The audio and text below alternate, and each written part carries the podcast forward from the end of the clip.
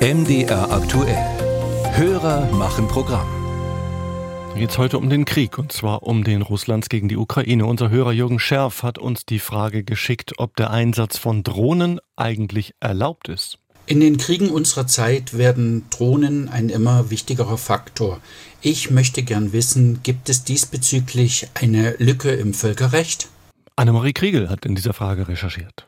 Christian Tietje ist Professor für Recht an der Martin-Luther-Universität Halle-Wittenberg. Nach dem Völkerrecht ist der Einsatz von Kampfdrohnen nicht explizit verboten, erklärt Tietje. Es gibt kein Verbot des Drohneneinsatzes im Völkerrecht im bewaffneten Konflikt. Und das sei auch gar nicht nötig, denn das Völkerrecht setze trotzdem Grenzen für den Einsatz von bewaffneten Drohnen im Krieg. Unabhängig davon, also auch unabhängig von der Frage, ob der Waffeneinsatz rechtmäßig oder rechtswidrig ist, hat das Völkerrecht dann eine große Anzahl von Regeln, die das Verhalten im bewaffneten Konflikt regeln.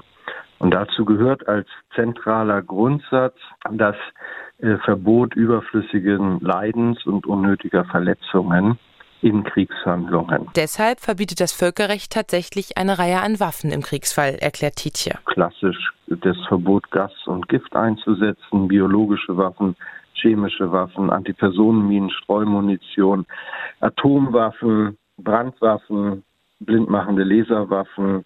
Ähm, das sind ähm, Kampfmittel, die verboten sind, weil sie eben überflüssiges Leid und unnötige Verletzungen hervorrufen. Drei Gebote sind grundlegend für die rechtliche Beurteilung von Waffen. Das Gebot der Unterscheidung zwischen der Zivilbevölkerung und Kämpfenden, die Verhältnismäßigkeit von Mittel und Zweck und die militärische Notwendigkeit des Kampfeinsatzes. Unter diesem Blickwinkel kann der Einsatz von Drohnen rechtlich betrachtet beides sein, Kriegsverbrechen und legitimes Mittel. Dabei sieht Tietje keineswegs eine Lücke im Völkerrecht. Und hier wird man sogar ähm, darüber kann man streiten, aber argumentieren können, Drohnen sind so präzise heute, dass wenn sie gegen militärische Ziele, und nur das ist zulässig eingesetzt werden, sie sogar ähm, ähm, in dem Sinne gleichsam positiv bewertet werden können innerhalb von Kampfhandlungen. Genau diese Sichtweise teilt der CDU-Bundestagsabgeordnete Henning Otte, der sich als Mitglied des Verteidigungsausschusses ausführlich mit Drohnen befasst hat.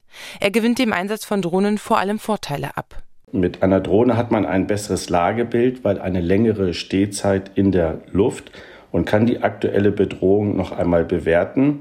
Denn am Bildschirm sitzen mehrere gut ausgebildete Soldaten und auch noch ein Rechtsberater, sodass ein umfassendes Lagebild eine genaue Bewertung ermöglicht und auch noch den Abbruch einer Operation im letzten Augenblick ermöglichen würde. Das ist der Vorteil einer Drohne gegenüber äh, anderen Waffensystemen. Dennoch verbinden sich mit dem Einsatz von Drohnen auch immer wieder ethische Fragen. Verliert Krieg per Fernsteuerung seinen Schrecken beispielsweise? Otte hält dagegen. Für mich als äh, Mitglied des Deutschen Bundestages ist es von ethischer Bedeutung, äh, dass wir unserer Bundeswehr ein solches Schutzsystem nicht vorenthalten dürfen. Das war ja die große Debatte in der letzten Legislaturperiode, äh, wo damals der Finanzminister Scholz sich dagegen verwehrt hat und wir jetzt in Mali beispielsweise diese Sicherheitslücke haben.